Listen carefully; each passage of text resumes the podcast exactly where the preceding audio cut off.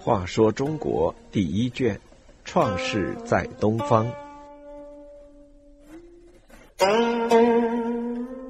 三十三，嫦娥奔月。原始社会的人们缺乏科学知识，但富于想象力，好编故事。羿射九日是关于太阳的传说。至于月亮，在月圆的时候，人们会看到上面有许多阴影，似乎有一棵树。月亮上会不会有人？那人是谁？为了回答这一问题，人们又编出了嫦娥奔月的神话故事。据说，英雄羿在射落天上的九日和杀灭地上的猛兽妖怪之后，便朝西北昆仑山的方向行进。去寻求不死之药。亦不知爬过多少山岗，涉过多少大河，经过多少时日，终于来到一个叫昆仑之墟的地方。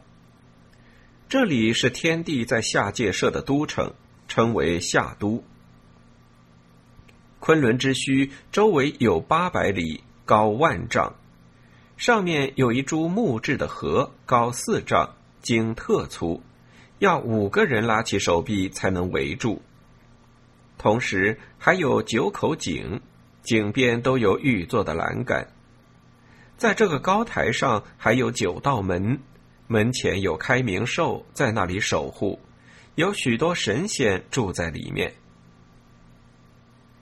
羿在昆仑之丘遇到了神仙西王母，西王母脸像人，身体像虎。且经常叫嚣，他披头散发，带着很多玉饰，还有一条豹的尾巴，住在一个洞穴里。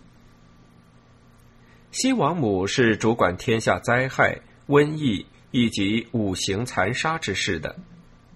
在他的南面有三只青鸟，专为西王母取食。西王母接见了羿，他知道羿是射日英雄。在天下为民除害，建立了无数功勋。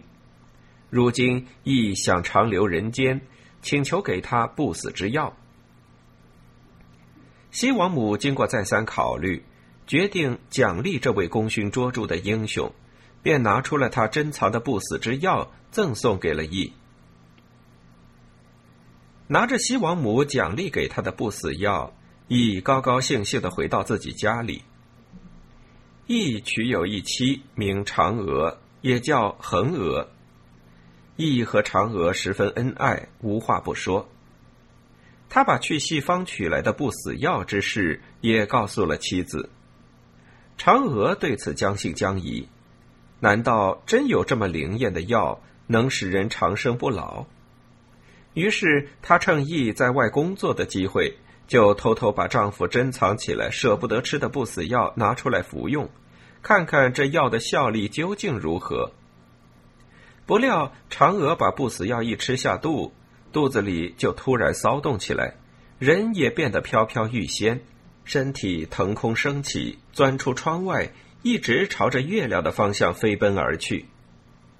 嫦娥无法控制自己，终于飞到了月亮上，化为了月经。从此就一直守在那里。嫦娥正是因为偷吃不死药，被神惩罚去守月宫，长期过着寂寞的生活。关于月亮的神话，除了嫦娥奔月，还有吴刚伐桂的故事。